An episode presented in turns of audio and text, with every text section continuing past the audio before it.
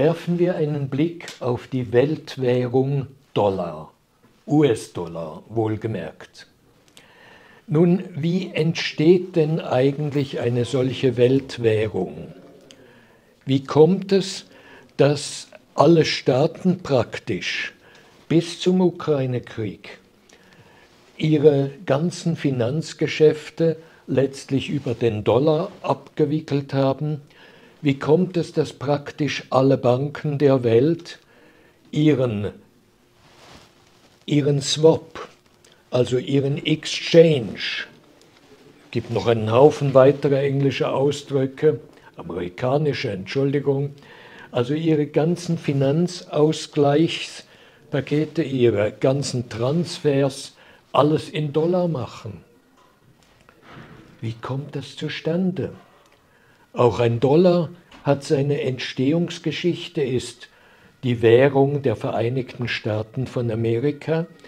Und es ist natürlich hier so, eine Prävalenz des Dollars, also ein Dollar als Weltwährung, das entsteht nicht einfach aus der Luft.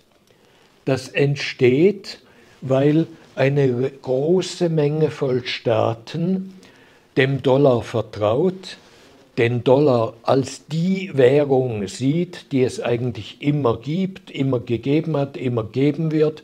Also auch die Höhlenbewohner haben schon Dollar äh, Exchange, Verzeihung, das ist nicht ganz politisch korrekt.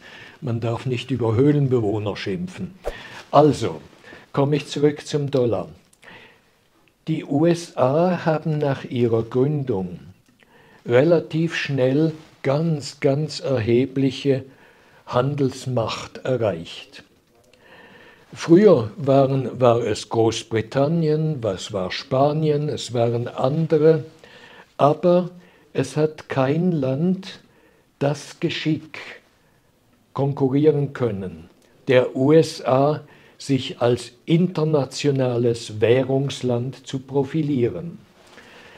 Die absolute Spitze dieses Ganzen wurde erreicht als Präsident Nixon Henry Kissinger in den Nahen Osten schickte.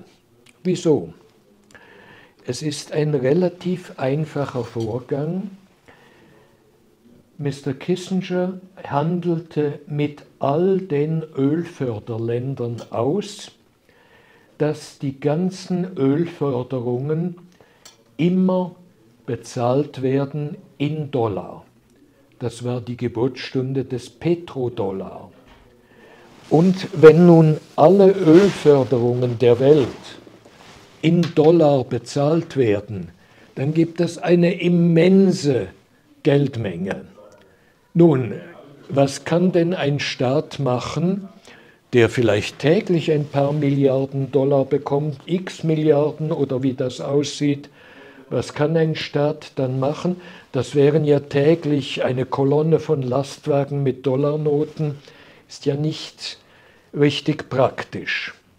Und da geht auch wieder auf den Diplomaten Kissinger zurück, einen Ökonomieprofessor aus Harvard letztlich, der den ölfördernden Staaten sagte, wir machen das ganz einfach. Ihr könnt die ganzen Überweisungen, die ja in All-Dollar kommen, die gebt ihr uns, den USA, ins FED, also die US-Zentralbank, und ihr bekommt von uns entsprechende Dollar Treasury Bonds. Treasury Bonds gibt es in beliebiger Höhe. Das sind an sich Wertpapiere über Dollar die zum Teil sogar einen Zinssatz haben, meistens sogar.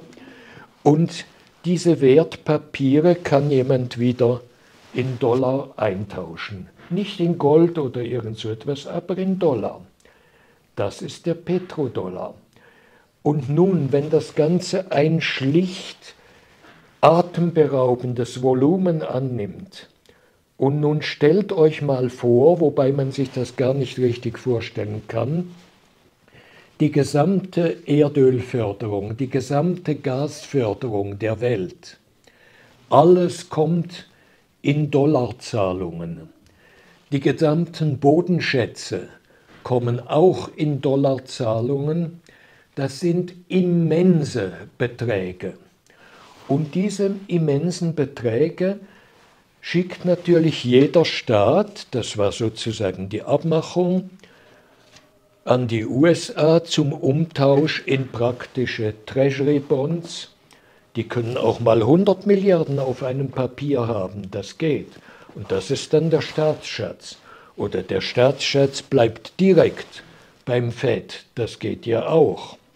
Der US-Dollar wurde damit die absolut unanfechtbare Weltwährung. Und das gab den USA auch und gibt ihnen noch gegenüber kleineren Staaten wie der Schweiz den totalen Erpressungshebel, wenn die USA mit den Handlungen ihrem, ihrer gewünschten Vasallen nicht einverstanden sind. Dann können nämlich die USA, und die haben diese Möglichkeit durch die entsprechenden SWIFT-Verträge und ISDA-Verträge, das sind die Interbankenverträge, zugesprochen bekommen, vor allem nach 9-11, wenn die USA eine Bank wegen Teilnahme an terroristischen Aktionen anklagen, dann müssen alle anderen Banken dieser Bank die Teilnahme am SWIFT, also am internationalen Zahlungsausgleich, kündigen. Also eiserner Vorhang für jede solche Bank. Das war ja das Wirtschaftskriegsmittel, das die USA auch 2009 gegen die Schweiz eingesetzt haben. Entweder ihr schmeißt euer Bankgeheimnis in den Abfall, gebt uns alle Auskünfte über Amerikaner, die bei euch Geld anlegen oder auch amerikanische Steuerpflichtige, die nicht Amerikaner sind, dann lassen wir euch weiterleben und sonst bringen wir eure Banken um. Denn was passiert, wenn eine Bank aus dem ISDA-System herausfällt, also auch aus dem SWIFT-System? Sie kann nicht mehr überweisen. Sie kann keine Überweisungen mehr tätigen, keine Überweisungen entgegennehmen.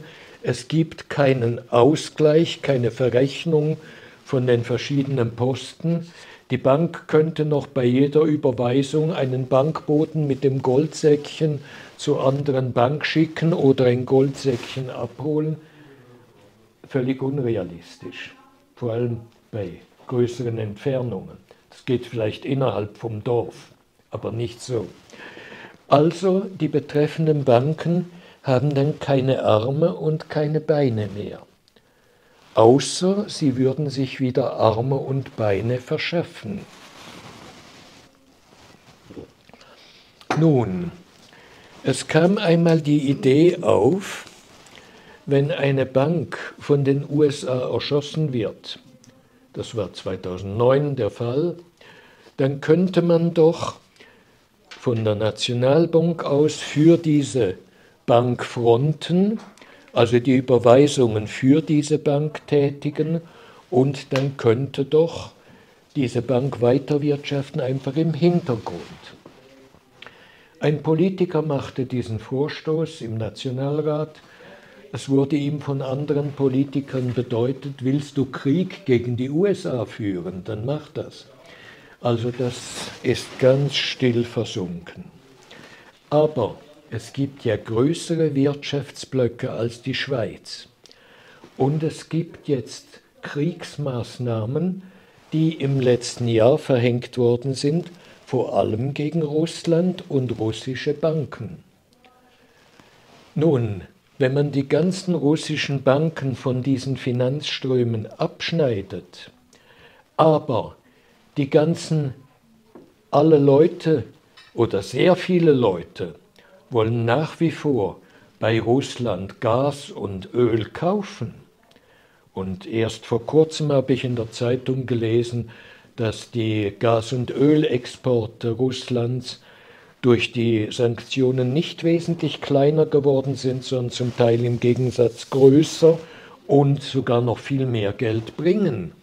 Das ist ein typischer Schuss, Rück, Schuss, der rückwärts geht. Aber wie funktioniert denn das? Nun, man muss dann natürlich in einer anderen Währung zahlen können. Dollarüberweisung geht nicht. Also hat man sich zum Teil gefragt, Euroüberweisung oder etwas. Das hat schon einmal zu gewaltigen Maßnahmen der USA geführt, als zum Beispiel Iran für Ölexporte Eurozahlungen zuließ statt Dollarzahlungen. Das hat sofort von den USA schwerste Reaktionen erzeugt, viel mehr als der gesamte islamische Staat an sich und die kriegerische Ausrichtung. Maßgebend war dann für die Maßnahmen der Versuch, aus dem Euro, aus dem Dollar auszusteigen. Das ist das Essentielle, bei dem die USA total scharf reagieren. Und jetzt kommt doch dieses Russland und sagt, ihr müsst in Rubel zahlen.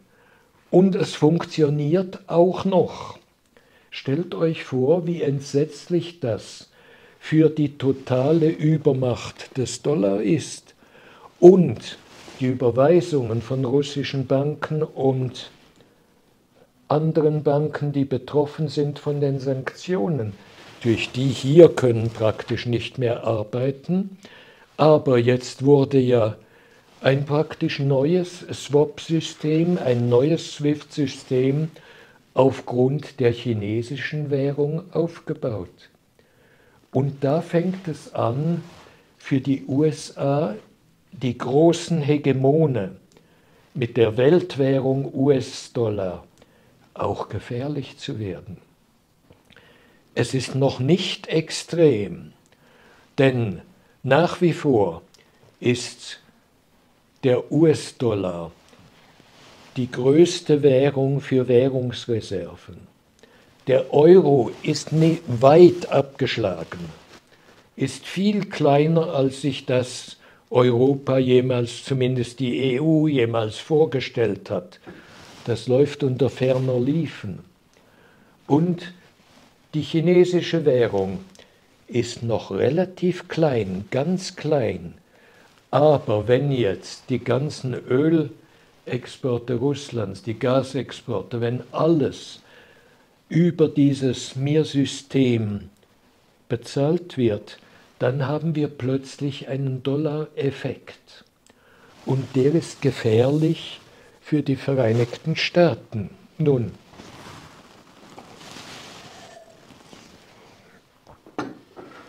wenn, man, wenn sich jemand ins eigene Knie schießt, ist es schwierig, den Betreffenden davon abzuhalten. Die Sanktionen haben ein Backfire entwickelt, das entsetzlich ist. Abgesehen davon, dass sie die europäische Wirtschaft, was sich sehr klar zeigt, praktisch an den Rand des Abgrunds gebracht haben.